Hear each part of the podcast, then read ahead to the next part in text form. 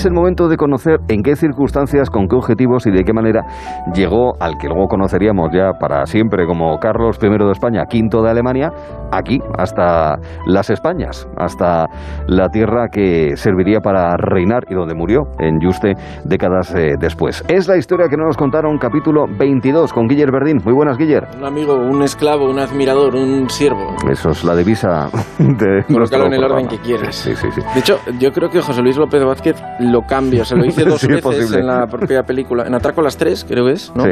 Y lo cambia. eh, lo- Ah, vale. Querías de hacer los propios nervios al Sí. dirigirse a... Creo Claro. que era una mujer, ¿no? Bueno, lo que la memoria que... Lo, lo- lo que fuere. Esto es como lo de pechos fuera de Afrodita en Mazinger Z, que está demostrado por el gran Pepe Colubi, que nunca se dijo en la serie de televisión. Nos lo imaginamos todos. ¿eh? Y, y O sea si, que- y si es Pepe Colubi, o sea, nos lo creemos, claro. No, claro, pero bueno, no, no, no, es que lo de esas... Es que lo investigó. Claro, claro. Es decir, en un libro sobre los, com- ah, los cómics, no, sobre las series de dibujos animados de hace, La de hace tele unos que nos parió, años. ¿pudo ser ahí? La tele que nos parió. Es un no. libro de él. de- Sí, es un libro de, pero creo que no era ese. Era- creo que el libro se llamaba Pechos Fuera. Ah, pues ahora mismo no estoy seguro. En fin, luego lo comprobaremos en cualquier caso.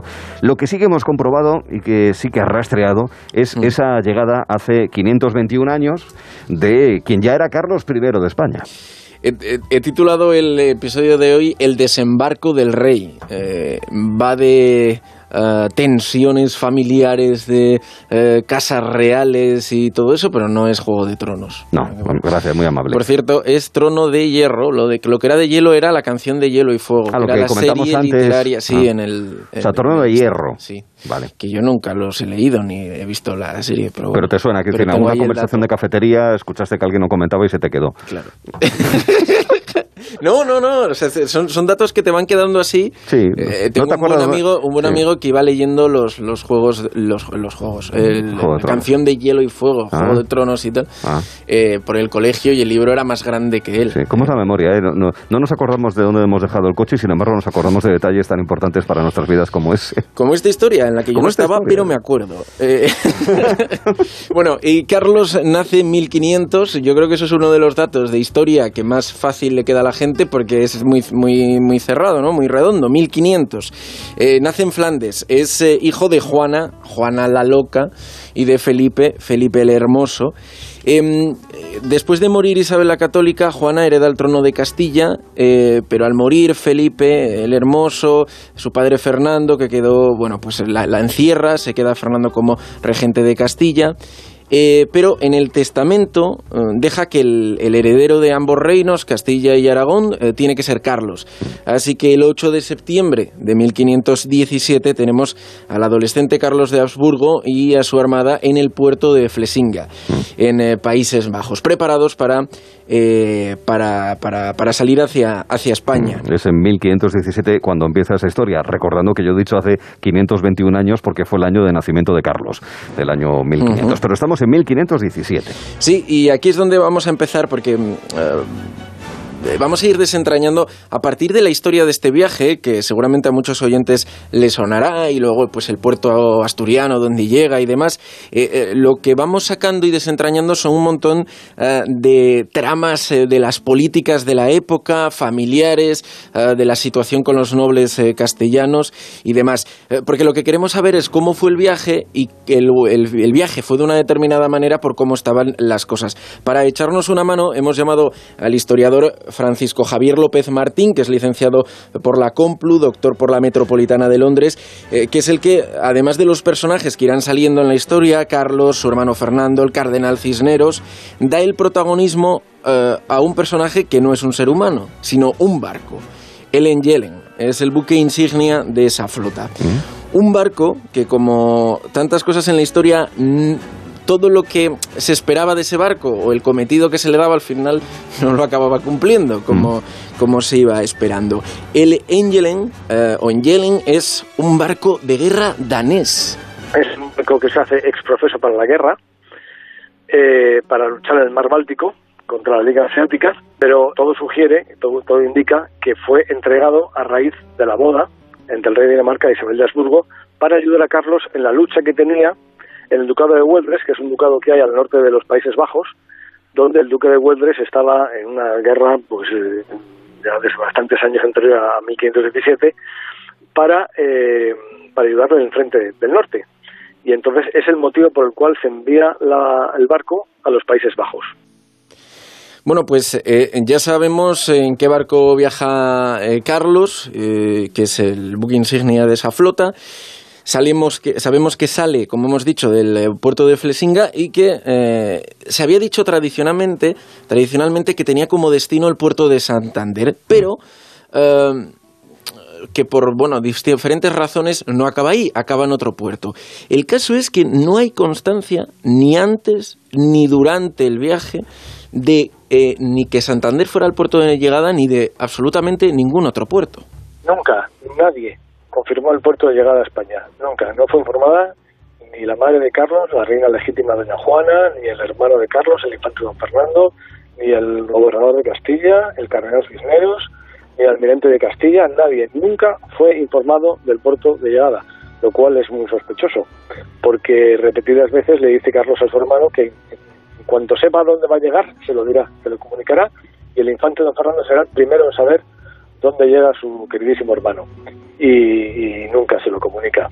Entonces el, el cardenal Cisneros y los nobles de Castilla no sabían dónde esperar a Carlos, de hecho, las crónicas de la época, la más conocida es la de Loren Vital, que es un cortesano que cuenta el viaje porque está allí en, eh, con Carlos, y los relatos posteriores y demás son contradictorios entre sí. Por un lado, se habla de una tormenta que hace desviarse a la flota, otros que todo lo contrario, que no se movía el aire y de hecho llegarían más tarde mm. porque no habría aire para empujar las velas del barco. El caso es que Carlos desembarca en un pequeño pueblo pesquero asturiano, en Tazones, en la desembocadura de la ría de Villaviciosa, donde eh, allí ya en Villaviciosa pasaría la noche y dice la tradición que cenó tortilla de jamón. Con, buen criterio. Muy buen criterio. Claro, después de... Hombre, yo hubiera preferido, no sé, un arroz con bogavante en tazones o en la propia Villaviciosa, pero bueno, una tortilla de jamón está estupendo. A ver, pero es que en ese momento la cocina ha llegado demasiado pronto y era lo que tenían.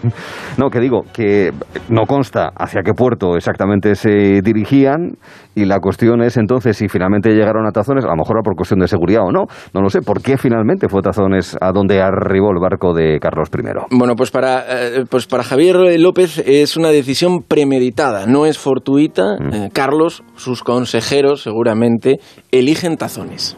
Pues absolutamente creo que sí. Tampoco he encontrado el documento que diga que van a desembarcar en tazones de manera porque lógicamente un documento así no debería haber existido nunca. Es una orden verbal. Pero eh, a todas luces el desembarco de Carlos V en España es un calco del que hace su padre Felipe el Hermoso cuando llega por, por segunda vez a España, que es un, desembarco también intencionado en las costas gallegas. Ahora nadie esperaba, o bueno, mejor dicho, todo el mundo esperaba a Carlos, pero no sabían dónde esperarle. Entonces lo que hace eh, la flota es llegar a Tazones, un puerto minúsculo, sumamente pequeño y escondido, también igualmente bello, pero eh, alejado de todas las rutas, de todos los caminos y de muy difícil acceso, acceso o salida. Y lo que hace es fondear la flota ahí. Carlos, eh, digamos que desciende con un pequeño séquito, de unas 200 personas, tampoco es tan pequeño, pero comparado con el resto del personal que llevaba la flota, que podían ser hasta 7.000 personas quizás, pues es un pequeño séquito. Desembarcan Tazones y al día siguiente es cuando la flota llega efectivamente a Santander. Pero llega la flota, la inmensa flota de 40 42 barcos, el personaje principal, el rey. fíjate, es que claro, estamos hablando, ¿no? De que sale el rey, sale Carlos, sale y van con él 7.000 personas. En este caso en concreto, los que se quedan, o sea, los que viajan, que, que bajan del Engelen y se van en barcas hacia, hacia Tazones y, demás, son unas 700 personas. ya está bien, ¿eh? Unas 300 personas. Y, pero bueno, es que es, una barbaridad. Bueno, ¿por qué no quiere desembarcar en un puerto principal? ¿Por qué no quiere avisar del puerto? Bueno, la razón era no encontrarse con los nobles castellanos, porque ah. obviamente si avisa van a recibirle. Entonces él lo que no quiere es que vayan a recibirlo. Eh, él retrasa todo lo que puede eh, encontrarse con estos nobles castellanos, especialmente con el más importante de todos, con el cardenal Cisneros. Porque de entre todos, el principal, el gobernador de Castilla era Cisneros y el que está urgiendo a Carlos desde la muerte de Fernando el Católico que venga a España cuanto antes, porque los nobles españoles, las noblezas se están levantando para reivindicar viejos derechos que habían sido, digamos, eh, restringidos u usurpados por los reyes católicos. Entonces, son esos grandes nobles y el cardenal Cisneros los que tienen que esperar a Carlos para recibirle. porque es el rey que viene a jurar las cortes, es el rey que viene a recibir los reinos y es a quien tienen que esperar. Por lo tanto, si no van a un puerto de llegada, no saben dónde esperarle y entonces evitan que los poderes castellanos y el cardenal Cisneros, que es el personaje fuerte de la monarquía en ese momento, le reciba. Y a partir de ahí mm, van dando órdenes para que no se acerque nadie a, pues ni a Tazones, ni a Llanes, ni a San Vicente de la Barquera, y les dan un alto diciendo, estéis quedos y no os mováis y me esperáis en Aguilar de Campo.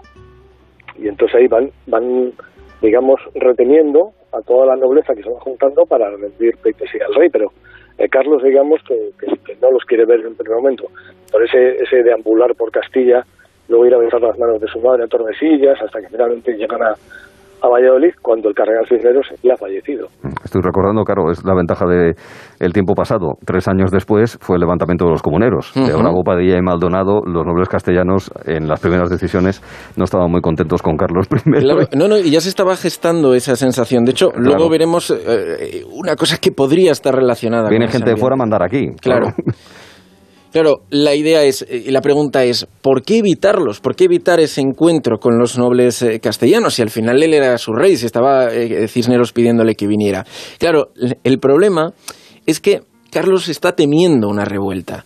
Está temiendo una revuelta porque, aunque él es efectivamente el heredero, su legitimidad, el hacer legal esa situación en la que estaba, no estaría asegurado. Juana, su madre, seguía viva, aunque la mantenían encerrada en Tordesillas, eh, lo que dice ah, eh, Javier es que Bruselas da un golpe de Estado, hoy lo llamaríamos golpe de Estado, y Carlos se autoproclama mm. rey. Era el primogénito, eso sí, pero como decimos, ese no era el problema. El problema que tenía era legalizar ese poder, porque eh, no estaba legalmente autorizado, no tenía 20 años para poder reinar, su madre tenía que fallecer para poder hacerlo, y además no era natural de los reinos, no había nacido en Castilla, al contrario que su hermano, eh, el infante don Fernando, que sí había nacido en Castilla. Por lo tanto, él teme que haya una revuelta. En Castilla nadie le quiere en un primer momento, es digamos una intromisión extranjera. Tienen a Fernando, que era el, infante don Fernando, era el favorito de Fernando el Católico, de su abuelo, y entonces digamos que si hubiese habido un golpe rápido, un movimiento del infante don Fernando con el entorno más allegado a él, que van a pedir la autorización de la reina eh, doña Juana, repito, la, reina legítima en Tordesillas, Carlos se hubiese enfrentado a un problema muy grave al no poder heredar los reinos. Es decir, una revuelta dinástica pura y dura. Eh, eh, por cierto, eh, la ruta que hace caminando hasta Aguilar de Campo, al norte de Palencia, y todo el mundo que efectivamente que lleva con él, bueno, pues eso, la costa cantábrica, luego atravesando Cantabria hasta Aguilar de Campo, mm. todo eso lo hace a pie porque el barco en el que van mm. los caballos, los arneses, etcétera, se quema también casualmente en el Canal de la Mancha. Qué cosa. Entonces, claro, bueno, el caso es que el, el eh, se separa del resto de la flota y se manda a hibernar al puerto de Pasajes, en Guipúzcoa, porque tiene una misión. Si había traído a un Habsburgo a España, la misión siguiente debía de ser devolver a otro Habsburgo a Flandes. Una vez que Carlos llega a España, como he dicho antes, la amenaza de formar al infante era, era, era fuerte, era potente. Le envía varias cartas eh, bueno, en un tono bastante duro, diciéndole resumidas cuentas, lo que diríamos hoy, ten cuidado con lo que haces porque soy yo tu hermano mayor y me debes obediencia y soy el que va a heredar. Y desde el momento en que viene, eh, hay un plan que no es de Carlos, es un plan que viene entre los reyes católicos de intercambiar a los infantes. Carlos pasaría a España desde Flandes y el infante de Fernando pasaría a Flandes desde España. Es decir, un intercambio de un intercambio de hermanos y, eh, pero es el primogénito el que viene a heredar los reinos mayores, es decir, los reinos eh, españoles, Castilla, Aragón, con todo lo que ello implica, Italia y América. Claro, también la, fuerza de, los, em, de los asesores, de los cortesanos, porque estamos hablando de un chaval de 17 a un chaval de 14. Es verdad que en la época, claro, que no es lo mismo que ahora, pero la, la situación, como decíamos, es muy de, eh, bueno, no, novelesca, es la historia, ¿no? Em, bueno, como decimos, el Angelen tendría que ser el barco que llevase a Fernando eh, que por cierto luego posteriormente sería archiduque de, de Austria y demás, ¿no? Eh, el, el, buque insignia de su flota para llevarlo a Flandes. Bueno, pues como era ya costumbre en la vida de ese barco, no acaba pasando lo que se espera. El barco en pasajes, como decimos, está ahí hibernando y la situación, recordamos, es complicada. Y en ese, esos meses de revuelta, digamos, precomunera, esos meses en los que el poder flamenco se alza con todo el poder y va repartiendo dividendas, eh, dávidas y, dividendos, pues eh, se empieza a crear una fuerte, una fuerte animadversión hacia los flamencos. Y en ese clima es cuando el Engelen, que se le está acondicionando para, para zarpar otra vez de nuevo, en una operación de calafateado, que es muy común, todos los barcos se calafatean varias veces al año, por lo menos una vez al año, en esa operación se quema y se hunde justo cuando el infante tenía que zarpar. Es decir, tenía que juntarse una flota en Santander, donde hay tres barcos esperándole, y otros tres zarpan de pasajes tenían que zarpar de pasajes para llegar a Santander y recoger el infante. El infante llega a Santander el día 3 de mayo y el día 4 se quema el Engelen en pasajes. Una concatenación de hechos bastante, bastante sorprendente. Bastante curiosa. Claro, pero hay que sacar cuanto antes ese barco del fondo porque hay que sacar cuanto antes a Fernando de España. Mm. Se salva la artillería, 119 piezas, en un trabajo de buzos eh, enorme para la época, eh, imagínate, eh, y se intenta reflotar el barco. pero ¿qué pasa? El derecho de usufructo del puerto de pasajes era de la ciudad de San Sebastián, pero no es la única localidad de la ría, y se pedía a todas las localidades que apoyasen para pagar ese rescate. Bueno, mm, no les pareció muy bien, pero no por el Engelen, sino por esto. Dicen que pagarán siempre y cuando les den derecho al negocio del puerto. O sea, es el usufructo del puerto de pasajes lo que está en litigio, no la recuperación del Engelen. Al final eh, nadie paga el rescate y el Engelen se queda ahí olvidado y hundido.